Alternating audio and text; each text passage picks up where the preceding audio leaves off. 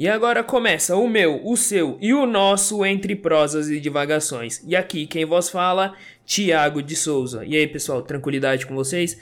Então, é já pra deixar claro para vocês, o Matheus e o Danilo não estão presentes nesse episódio, né? É, tivemos problemas técnicos, é, os dois estão sem internet, então não vai ser possível gravar. Também porque tem uma coisa chamada Covid-19 aí uh, no mundo, e aí não tem como fazer presencial. Não sei se vocês estão sabendo aí, quem tá preso dentro de uma caverna. Então, Covid-19 tá aí. Mas hoje eu estou na presença de dois convidados é, muito especiais que já participaram do podcast. Vou apresentar eles aqui para vocês. Jaciara Coelho. Olá, todos e todas.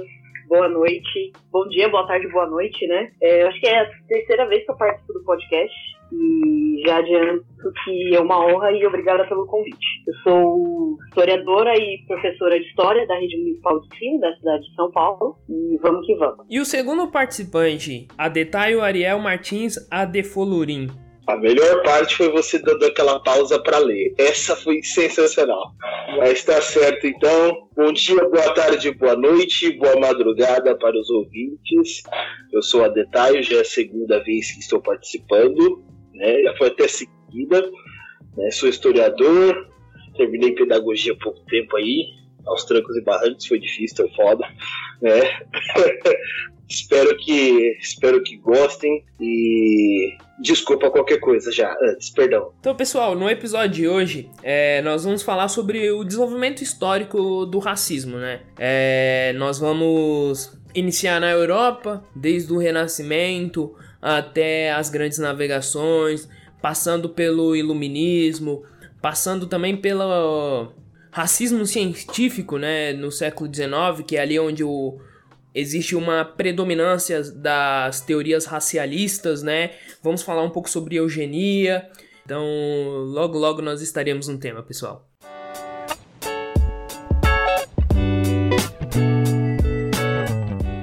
Então, pessoal, já como foi dito, né, o tema de hoje ele é sobre a construção histórica do racismo, né? É, é um tema muito amplo, né, vasto, é, um, um, podcast só não, não daria conta de trabalhar todos os temas em volta disso.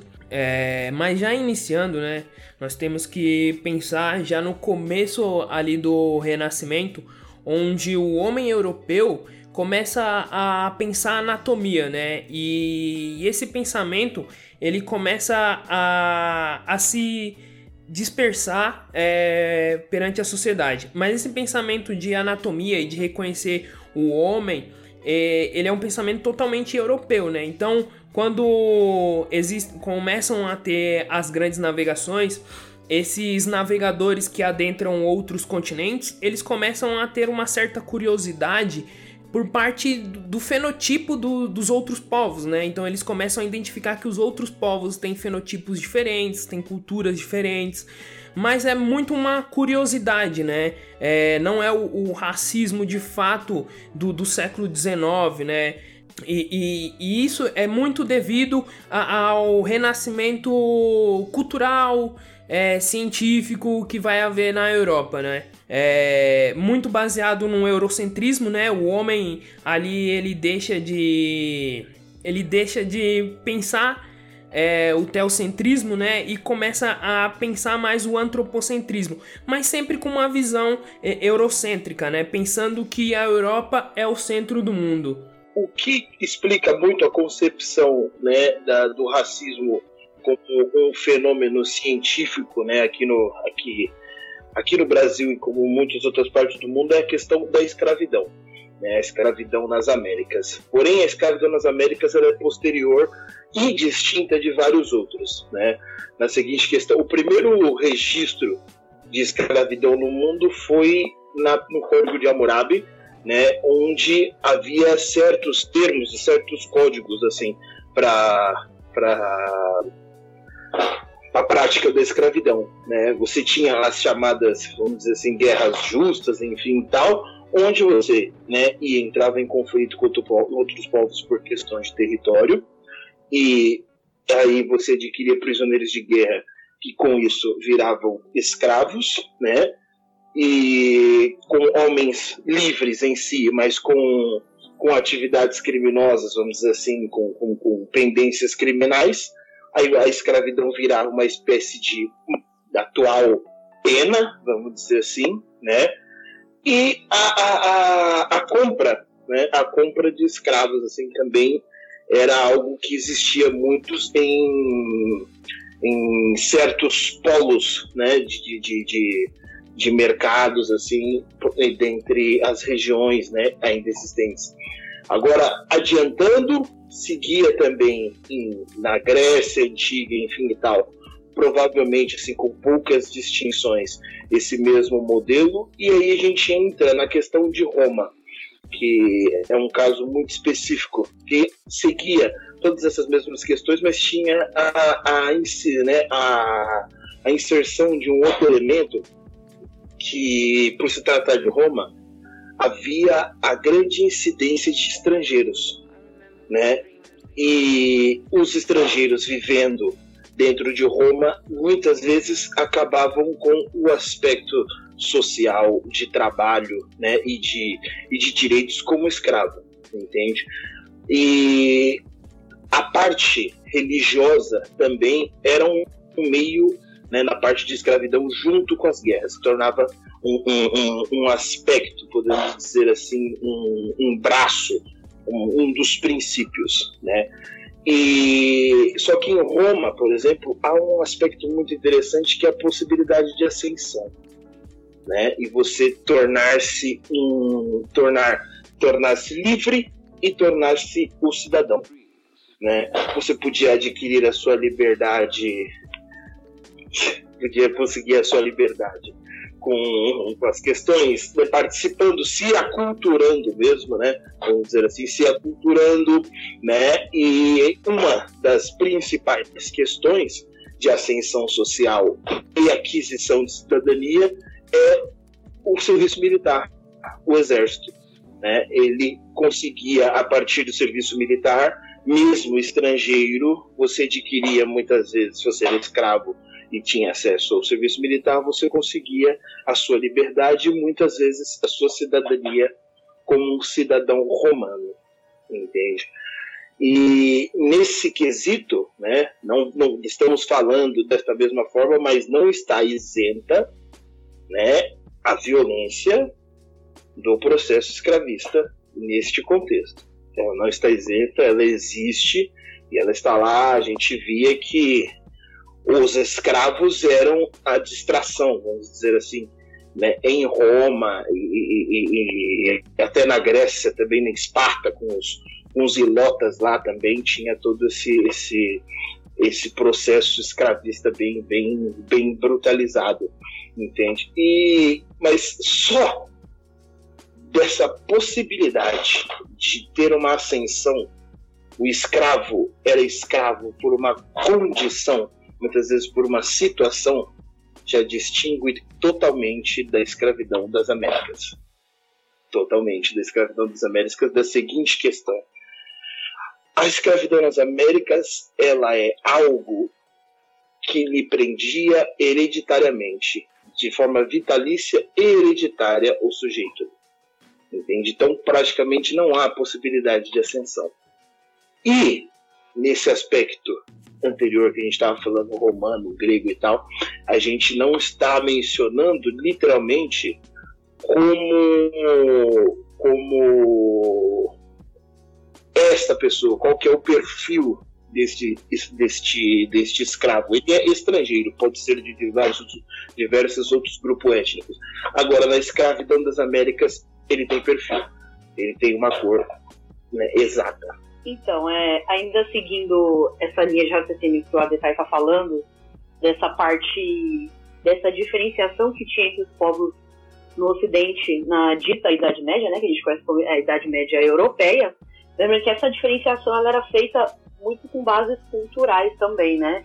Às vezes linguísticas, e aí eu cito o que o Adetai já falou, quem já acompanhou, viu o filme, assistiu a série do Spartacus, e também aquilo que quando a gente fala da Idade Média Europeia, a gente fala dos bárbaros, né? Que os romanos viam os trácios, os germânicos, os gauleses, como bárbaros. Então, essa diferenciação, a gente já sente que nesse período, essa diferenciação entre é, você, eu e o outro, ela já está nascendo aí, mas ela tem uma base cultural. E aí, levando, também seguindo o raciocínio que o Adesai está fazendo, falando da, da diferença entre essa escravidão, que a gente vai conhecer como escravidão atlântica, e a escravidão que tinha no Ocidente e que tinha no continente africano, é, por exemplo, a do continente africano é totalmente diferente em escala, estrutura e função social. Porque essa escravidão do continente africano, ela, ela não tinha como função gerar riquezas, né? É, e também não tinha, não era baseado no fenótipo. E aí a gente lembra, eu, eu lembro vocês que o continente africano pré-colonial ele tinha grandes impérios, reinos e impérios, e tinham diferenças entre si, e tinham conflitos entre si. Então é natural que essas diferenças vão acontecer. Mas ainda assim é diferente nessa função fenótica, não tinha, assim, não era o, povo, sei lá, o povo de Gana olhava para o reino do Mali e falava ele é inferior a mim, porque o tom de pele dele é X e o meu é Y. Então, nesse sentido, só para complementar um pouco o que o Adetar está falando. Exatamente, exatamente. Ótimo. Ótimo, ainda bem que você já trouxe essa, essa questão africana, já fica mais, já fica certa, vamos dizer assim. Então, eu acho que o que o Adetai falou é bastante interessante para a gente entender essas diferenciações e como vão andando esses processos de é, enxergar individualidades. Acho que a gente pode voltar um pouco é, no Renascimento, e aí eu, eu retomo um pouco do que o Tiago falou, que no Renascimento, no Renascimento Europeu, é, existe um certo avanço científico, né? É só a gente lembrar lá do homem vitruviano e tal.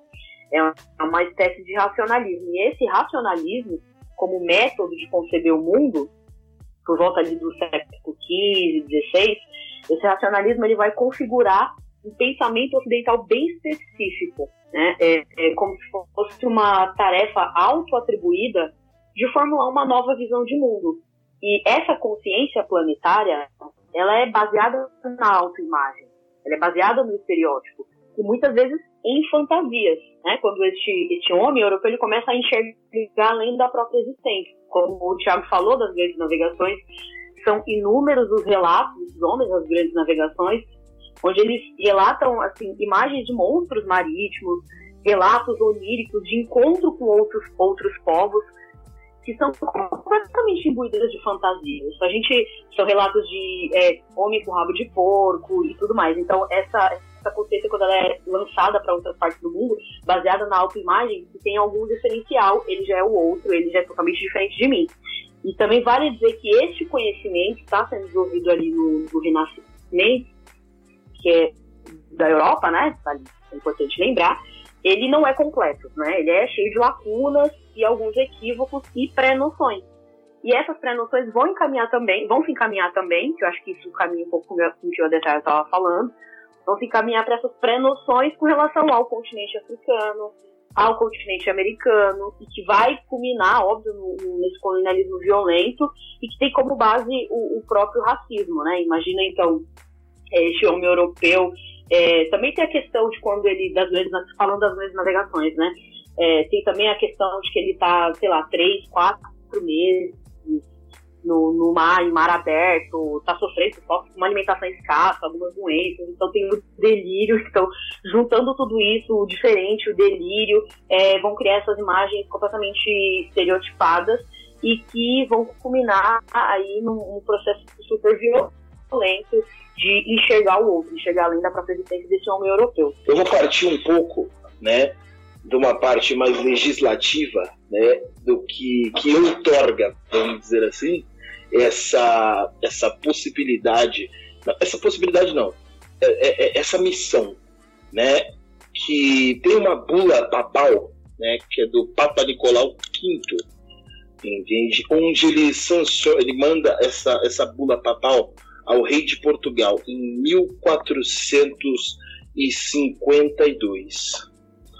E essa bula diz o seguinte: outorgamos por estes documentos presentes, com a vossa autoridade apostólica, permissão plena e livre para invadir, buscar, capturar e subjugar sarracenos e pagãos e outros infiéis e os inimigos de Cristo onde quer que estejam. Assim como seus reinos, ducados, condados, principados e outros bens, e para reduzir suas pessoas à escravidão perpétua. Nós lhe concedemos por estes do presentes documentos, com a nossa autoridade apostólica plena e livre permissão de invadir, buscar, capturar e subjugar sarracenos e, qual, e pagões e qualquer outros incrédulos inimigos de Cristo. Ou seja, podemos dizer que aqui, em 1452, o Papa já dá um habeas corpus preventivo a toda brutalidade que os, os, os, os europeus estão prestes a, prestes a estão prestes a efetuar. Pegando a fala do Adetaio, né, sobre a questão papal, a gente tem que lembrar também que a Igreja Católica, ela tem um, um papel, né, na, na escravidão nas Américas, é, tentando legitimar, legitimando, né, a escravidão, é, falando que o homem negro não tinha alma e por isso ele podia ser é, escravizado e, e, em seguida cristianizado, né, é, mas seguindo o tempo, né? Já chegando no século no século XVIII, já chegando no século XVIII, a gente tem dois fatos é, importantes para o desenvolvimento do, do, do, racismo, né? A gente tem a Revolução Francesa, né? É de mil, 1789, que ela é uma revolução baseada no pensamento iluminista, né? É, questionando o, a, as monarquias, né? E no, na Revolução Francesa, a gente vai ter um documento escrito que é o direito do homem e do cidadão, né? É, em contrapartida, três anos depois, a gente tem a Revolução Haitiana, né? Que é uma revolução também baseada no pensamento iluminista. E a Revolução Haitiana, ela vai questionar é, essa questão de quem é o homem e quem é o cidadão, né? Já que o homem negro está sendo escravizado no Haiti. Então, nesse momento do século XVIII, a gente começa a ter um aprofundamento dessas diferenciações de fenotipo, né? A gente começa a ter um, um, movimento que se chama os naturalistas, né? Que são cientistas do período que começam a pensar se o fenotipo do, do, dos povos tem alguma relação em grau com o desenvolvimento das civilizações. Assim como a Jaciara falou, né? É, essa ideia de desenvolvimento para o homem europeu é sempre a visão de si mesmo, né? É sempre a visão da sociedade europeia. Então esses naturalistas, eles estão pensando ali se a relação biológica tem alguma, alguma coisa a ver com o estado da, da civilização desses outros povos, né? E se há uma relação, existe a, a questão da, da submissão desses povos perante a, aos europeus, já que os europeus são, segundo eles, o ápice da, da civilização humana, né? E dentro disso, cara, é, você trouxe um aspecto muito importante, que é essa parte da essa confluência entre a fundamentação religiosa junto com a científica, né? Porque o iluminismo, por exemplo, né, primariamente, ele está agir, né, numa, buscando uma outra forma política, mas ele está buscando uma outra forma política, um outro sistema, um outro regime na Europa. Para as colônias, vive as colônias, vive a exploração. E essa é maior, uma das grandes contradições do iluminismo, que vira direito na Europa e arbítrio e brutalidade nas colônias, né? Essa é, é, é, é um, é um, grande, é uma, uma grande contradição dentro de todo, de todo esse movimento intelectual e cultural, né?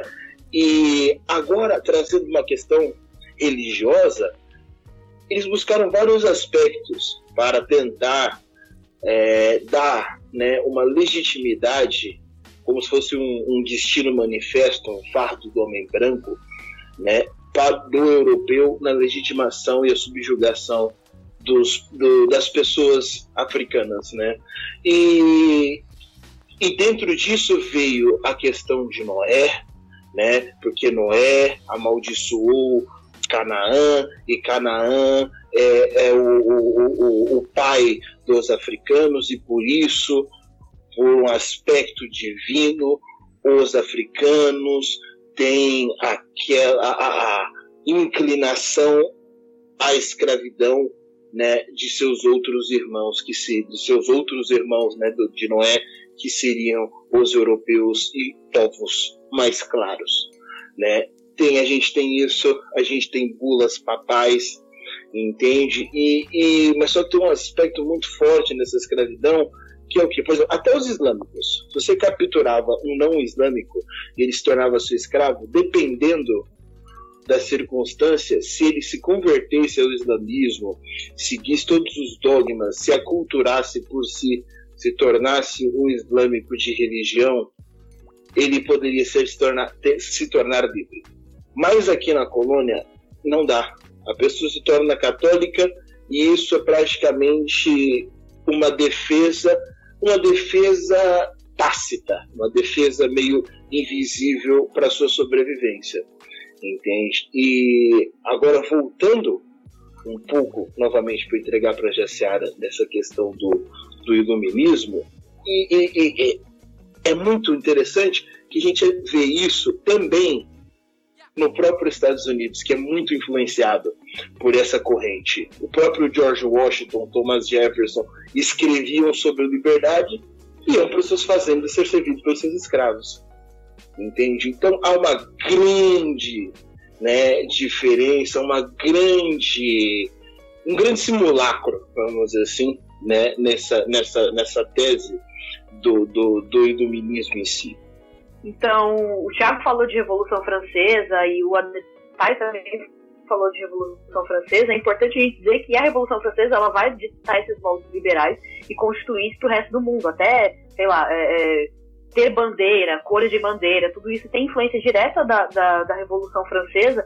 E falando dessa ambiguidade, desse, dessa igualdade que tinha na Revolução Francesa, na Constituição de 1791, ela pregava, além de muitas coisas, liberdade de produção e comércio, a igualdade jurídica. Só que a igualdade jurídica, ela mantinha a escravidão nas colônias. E quando a gente fala manter a escravidão nas colônias, a gente está falando do Haiti. Né? Então, é, é, a igualdade para os nossos aqueles que nos servem, não. Igualdade, só que não. Vocês que lutem, basicamente.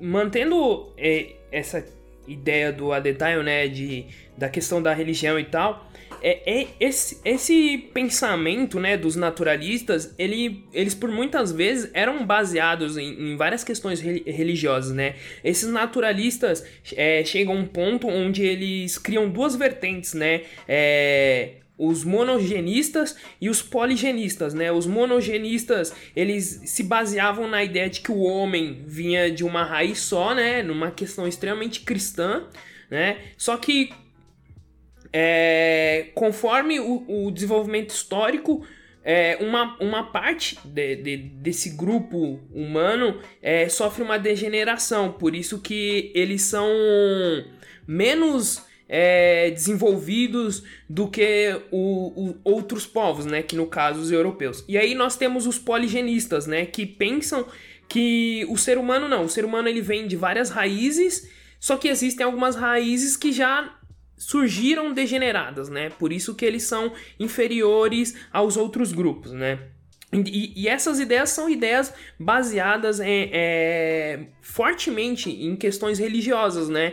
É, e outra questão da, da, da, das colônias quando a gente pensa que a igualdade para, para nós, mas para os outros não. É? A gente também tem que é, pensar que existe uma questão é, de exploração econômica aí também, né? A gente entender que nesse momento é, o capitalismo europeu está em extrema expansão, né? Então a, existe a necessidade nesse momento de uma acumulação primitiva e essa acumulação primitiva do capitalismo europeu vai ser feito a partir da da escravidão, da colonização de, de outras partes do mundo.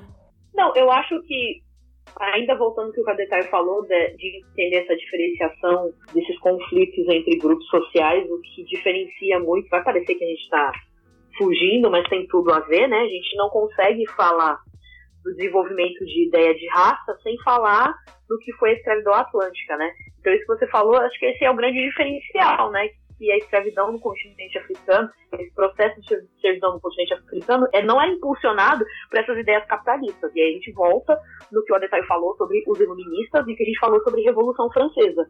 É, e ainda falando sobre essa interpretação de graus evolutivos dos seres humanos entre o primitivo e o civilizado, né, onde o negro ou africano ele sempre vai estar no grau mais baixo da cadeia evolutiva, como se fosse um estágio infantilizado, partem de uma leitura equivocada do darwinismo social, do darwinismo, né, da evolução das espécies, postulado do Charles Darwin, que vai combinar no racismo científico. Né? E esse racismo científico que vai ser exportado para o Brasil com muitíssima força aí, com determinismo biológico, antropometria, craniometria, lembrando de alguns nomes como, como Nina, Nina Rodrigues.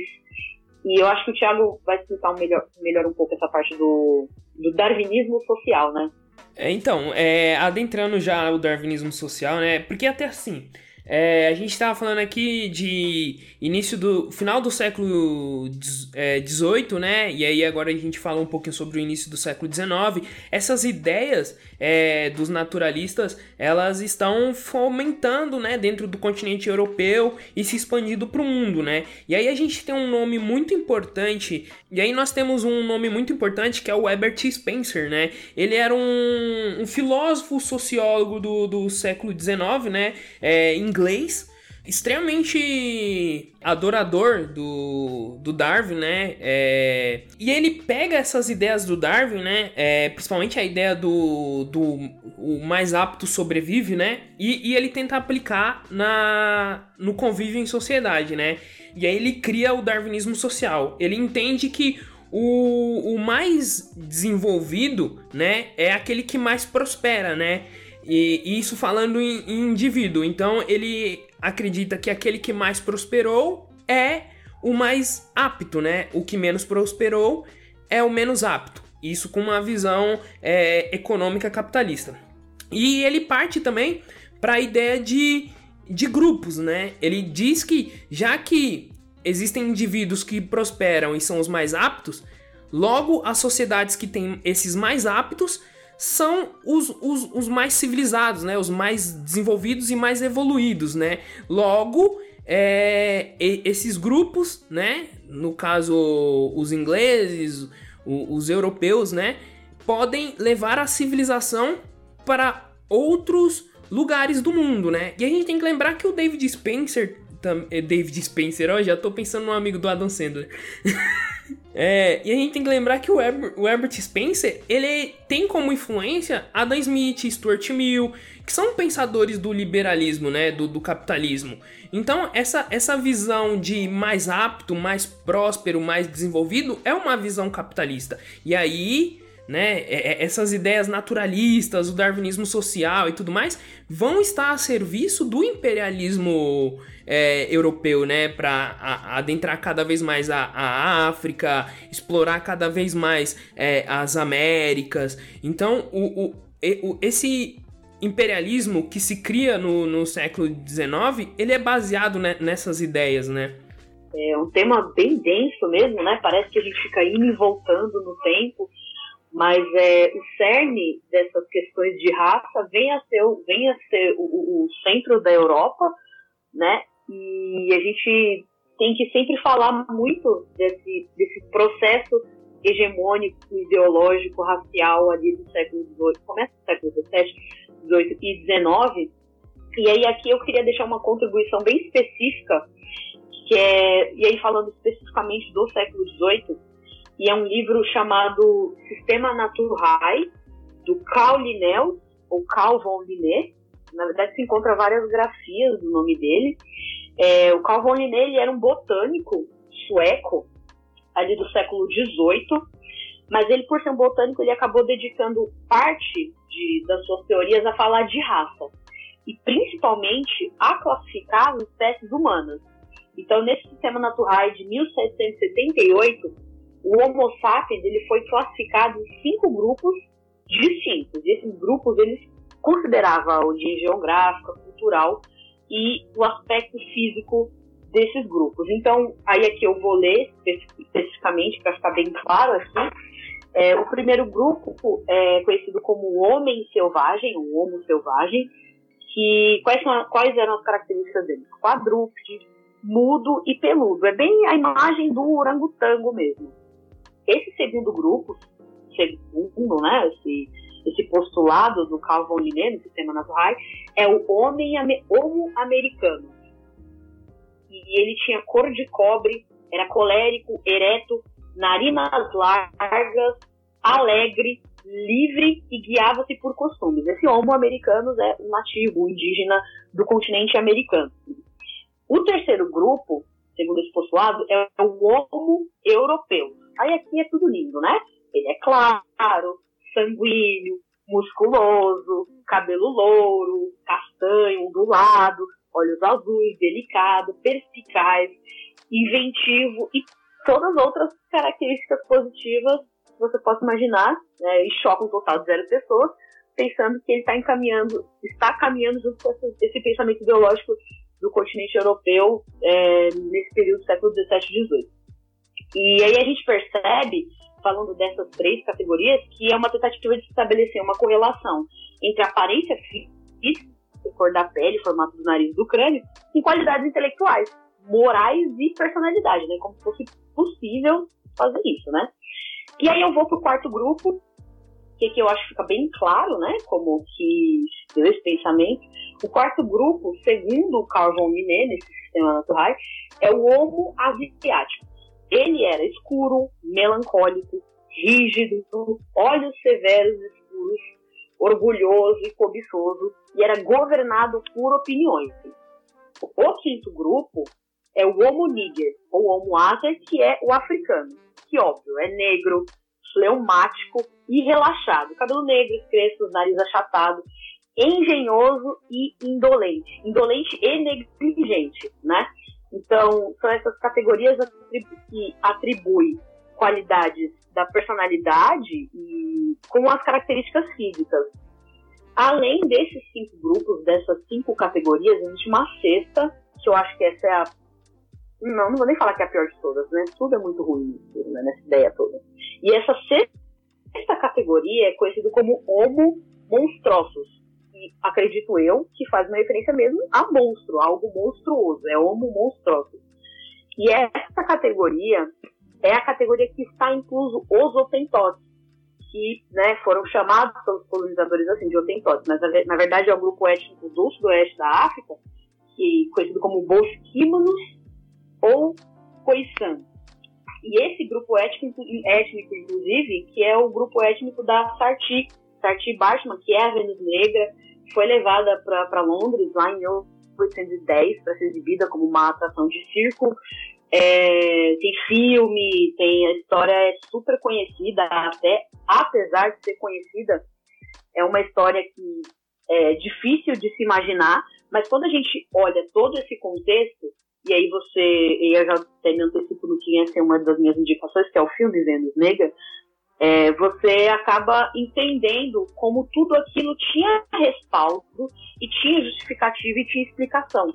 Dava para chegar na raiz da explicação, né? É, falando da, da, da, Vênus Negra e de como esses povos eles foram com, totalmente e foi um produto teórico e ideológico esses grupos africanos, né, que eu me refiro, colocados no grau mais inferior da sociedade dos grupos humanos. E isso culmina no que mais horroroso que a gente tem de racismo neocolonialismo. É, já que a, a Jaciara trouxe é, cinema, né? É, eu sei que não é o melhor filme do mundo para se tratar esses assuntos de escravidão e tudo mais, mas em Django, do, do, Tarantino, tem uma cena muito, muito emblemática sobre essa questão das teorias racialistas, né? Que é a cena do Leonardo DiCaprio com o crânio, né? De como ele aponta os dois, os do, nos dois furos no crânio do, de um, de um ex-escravo, né? Que já é, era falecido, por isso que ele tava com o crânio na mão, né? E aí ele vai falando, né? De que se aqueles dois, aqueles dois furos fossem no crânio de um Galileu Galilei, de um. De um Isaac Newton estariam ligados a outro ponto do crânio que é ligado à criatividade, já como que estava no crânio do, do escravo acho que é Bill, Bill, tá ligado à, à submissão. É, é, não é um filme, pô, é um filme sensacional que trata sobre escravidão, mas essa cena é uma cena muito emblemática e ela deixa muito claro de como que é, essas ideias estavam em ali para justificar aquele sistema escravista e sub, submeter o, o negro a, a, toda a violência de, desse processo. Eu até cheguei a citar, falar de como essas ideias vão ser portadas para o Brasil, mas aí a gente não vai focar nisso agora, né? Que é a craniometria, né? E a craniometria, inclusive, foi utilizado no Brasil nos estudos da criminologia para utilizar o formato do crânio para justificar e fazer uma proximidade maior desse grupo étnico dos negros a, a, aos macacos, né? Então, é, é, essa ideia da, da craniometria ser exportada com muita força para o Brasil. E ainda falando desse, desse livro que eu citei, do Sistema Natural, do Carl von Linné, algumas fontes, pesquisando, algumas fontes classificam esse sistema natural, a partir da leitura desse, desse livro, o ponto de partida para começar a usar o termo raça de maneira mais efetiva. Né? Esse, e esse sistema classificatório, óbvio, passou a integrar o discurso político e ideológico da Europa, justificando o tráfico atlântico, a exploração das Américas e o neocolonialismo. Toda, todas essas ideias que vão ser criadas aí no, durante o século XIX, né, vão se estabelecer no século XIX, vão caminhar para a eugenia, né? Você separar os, os mais aptos, né, já ainda com a ideia do, do Spencer, para se criar uma raça superior, né? E aí a gente tem o nazismo, né, que vai fazer isso, é, não só judeus, mas ciganos, é, perseguir eslavos, criminalizar a miscigenação e tudo mais acaba chegando o seu ápice no, no, no, nazismo, né? Que é onde a gente vê o holocausto e, e, vê, e vê tudo mais. Sim, sim, sim. É, e, e, o interessante também é que em 1919, que eu, eu, eu acho que tá, tem um link interessante, que em 1919 você vê o surgimento de, de, que é o surgimento de muitas linhas de estudo de muitas ciências, né, que está sendo, estão sendo criadas assim. E aí é, é, parece que é um investimento forte, né, um investimento intelectual forte para manutenção da escravidão. Por quê? No século XIX já vai tendo as leis de, as leis do tráfico negreiro, enfim, tal, né, que aí vem cara, é, tipo, vai caindo um pouco e você precisa de um outro, de um outro enlace para você manter a mesma relação e a formação social né, das estruturas que compõem o, o, o, o território. Né? Isso, isso é, é, uma coisa muito interessante. E quando a gente fala né, de que vai abaixando o fluxo né, do, do, do tráfico de, de, de africanos, porque isso é um outro advento também né, de, dessa, dessa escravidão no Atlântico, que é a industrialização da escravidão. Industrialização da escravidão, industrialização de pessoas, né? Cerca de milhões de pessoas dentro de um território onde ele não será uma pessoa, ele vai ser literalmente uma mão de obra, uma enxada.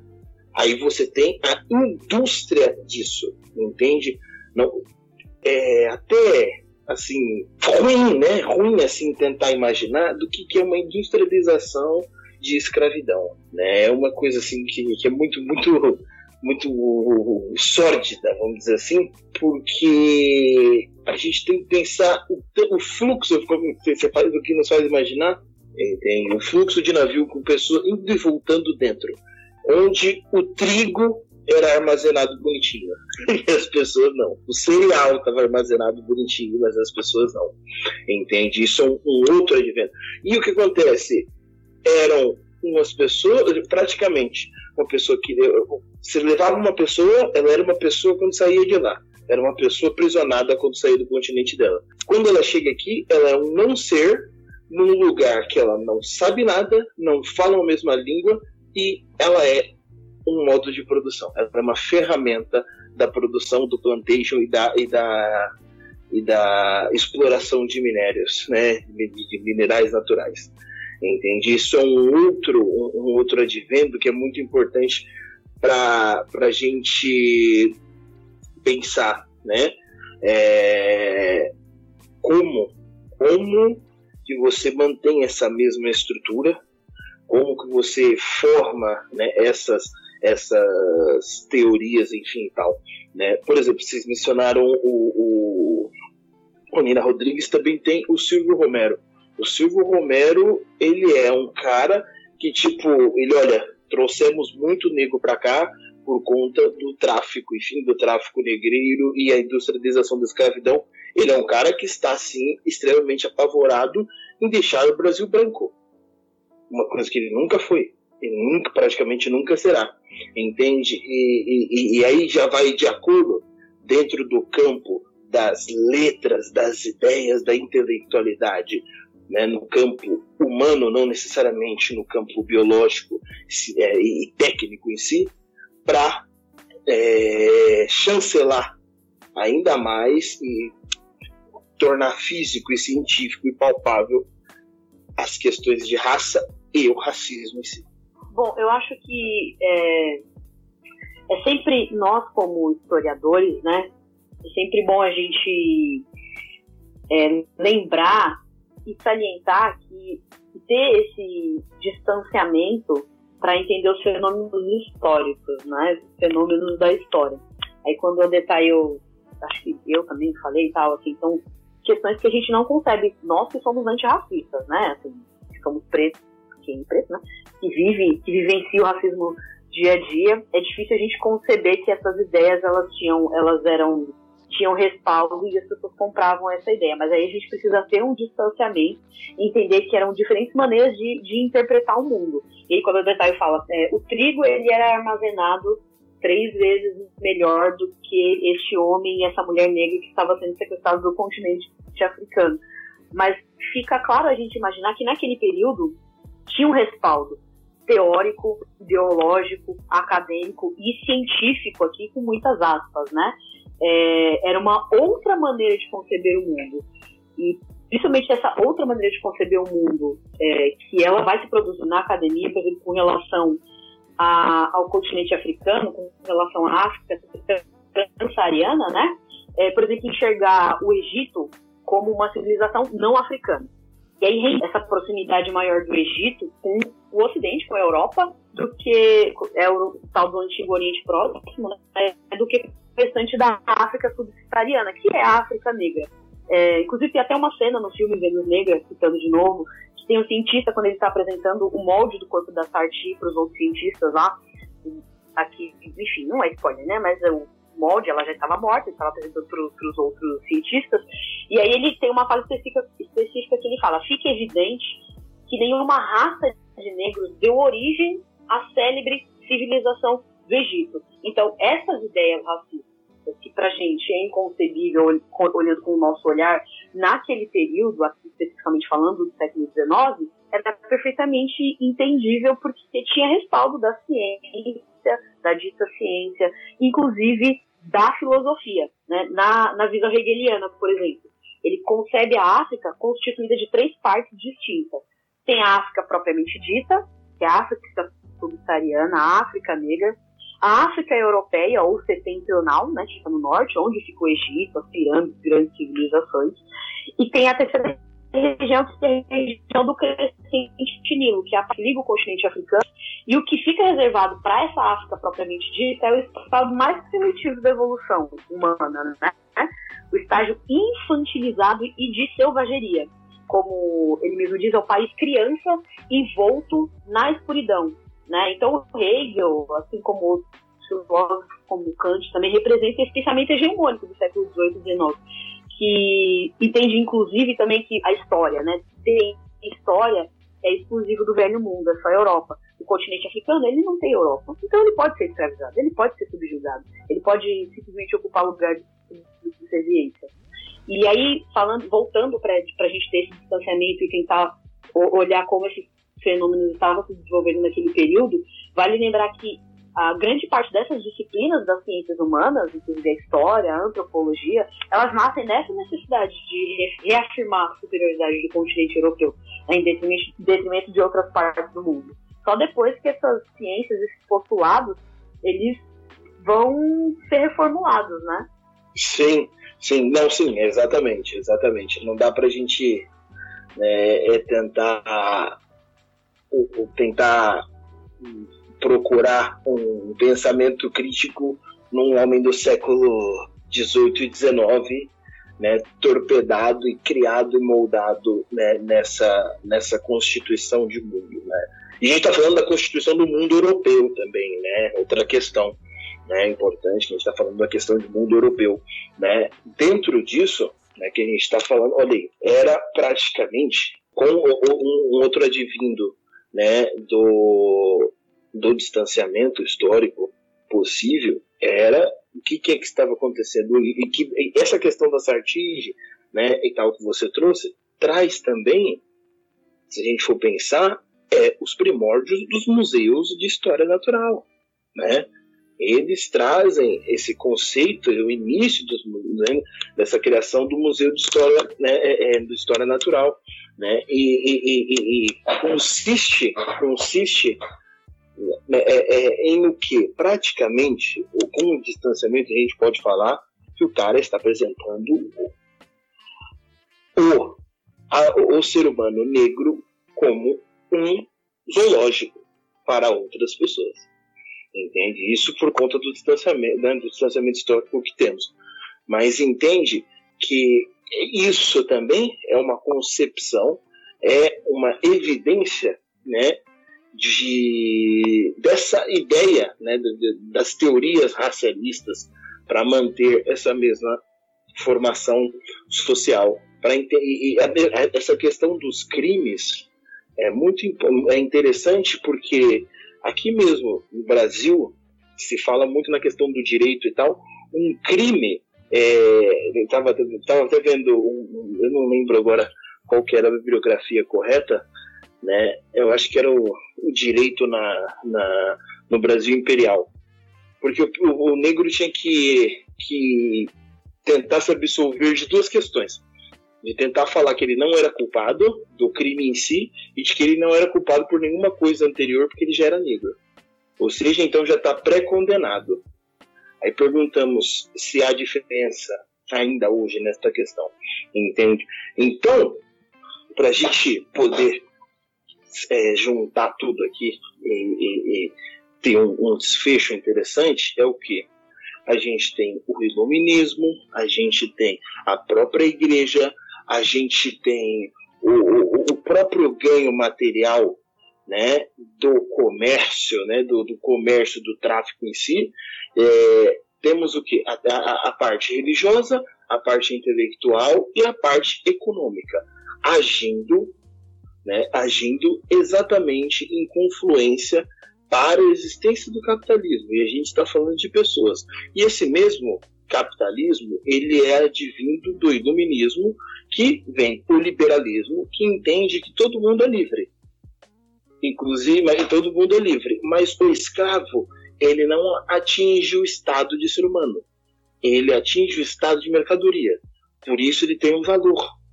Se ele tem um valor, ele não tem uh, direito. Entende? Se ele não tem direito, nada sobra para ele. Entende? Então, é, trazendo isso, temos os elementos que mantêm o cimento das estruturas racistas que mantêm o racismo vivo. São e dentro disso que se cria se cria o, o direito, que se cria a filosofia, que se cria a matemática, que se cria tudo. E como já foi construído dessa forma, e a gente viu já que demora muito mais para você desconstruir do que você já criar algo quando tem um terreno fértil para tais ações.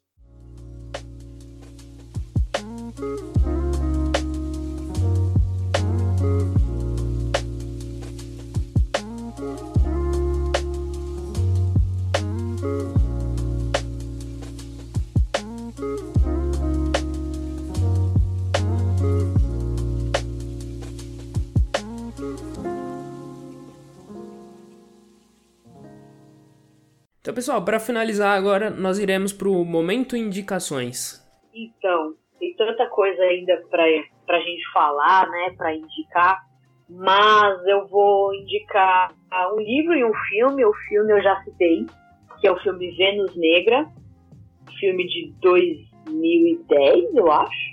2010. E é um filme que conta a história da, da Sarti Bartman, que é essa sul-africana da, da etnia Bosquímanos, que ela é levada para Londres em 1810 para servir como uma atração de circo e o corpo dela acaba sendo instrumento, acaba sendo utilizado como instrumento para dar vazão a essas ideias racialistas é, de antropometria, de medição do corpo, para tentar justificar a inferioridade do corpo negro. É, é um filme muito pesado, assim, eu, eu reassisti para participar do podcast e eu estava até comentando com a Detail antes, é um, é um filme assim que é, aí o Adetail falou, é um filme para assistir uma vez só. Porque realmente é um filme muito pesado, e aqui, se o editor me permitir fazer um comentário técnico sobre o filme, o filme é do diretor Abdel Latif Keshish, ele é um diretor franco-tunisiano, e é o mesmo diretor de Azul é a Cor Mais Quente. E para quem conhece a filmografia desse diretor, para quem não conhece também, porque assistiu Azul Mais Quente, sabe que ele tem uma característica de cenas muito longas, exaltivas, exaustivas, né?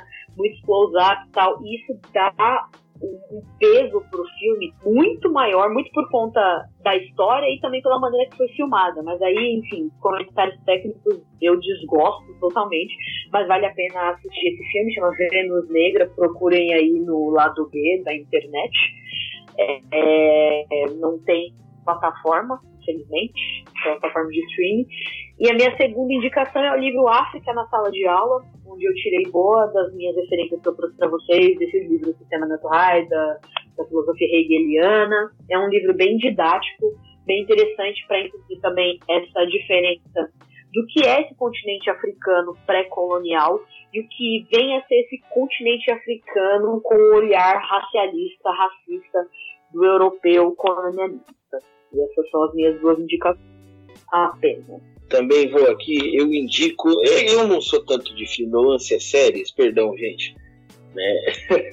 Eu, eu indico aqui o, o livro da Marina de Melo e Souza, que é o África e Brasil Africano. Nele, ela, ela expõe também é, esse um novo olhar né, um outro olhar que a gente pode ter sobre o continente africano. Ela coloca a formação, né, é, a formação política de vários, de vários povos africanos. Ela expõe impérios, o Império do Mali, Oió, né, e ela faz um, um, aspecto muito interessante porque ela, ela meio que confronta né, esse, essas falsas ideias que foram implementadas né, há centenas né, de, de, de anos frente com, com, com essa obra, entende? E aí eu acho bem interessante. É, eu tenho três indicações, né? É, Jaciara abriu as portas aqui para filmes, né? Eu, eu falei um pouco sobre, sobre Django, né? Eu não acho que é um filme maravilhoso que fala muito bem sobre é, o tema, né? Mas tem essa cena extremamente específica. Que se quiser só assistir essa cena, é, assistam é, que, que, fala muito bem de como que essas teorias racialistas é, eram desenvolvidas para legitimar a, a, escravidão e o racismo.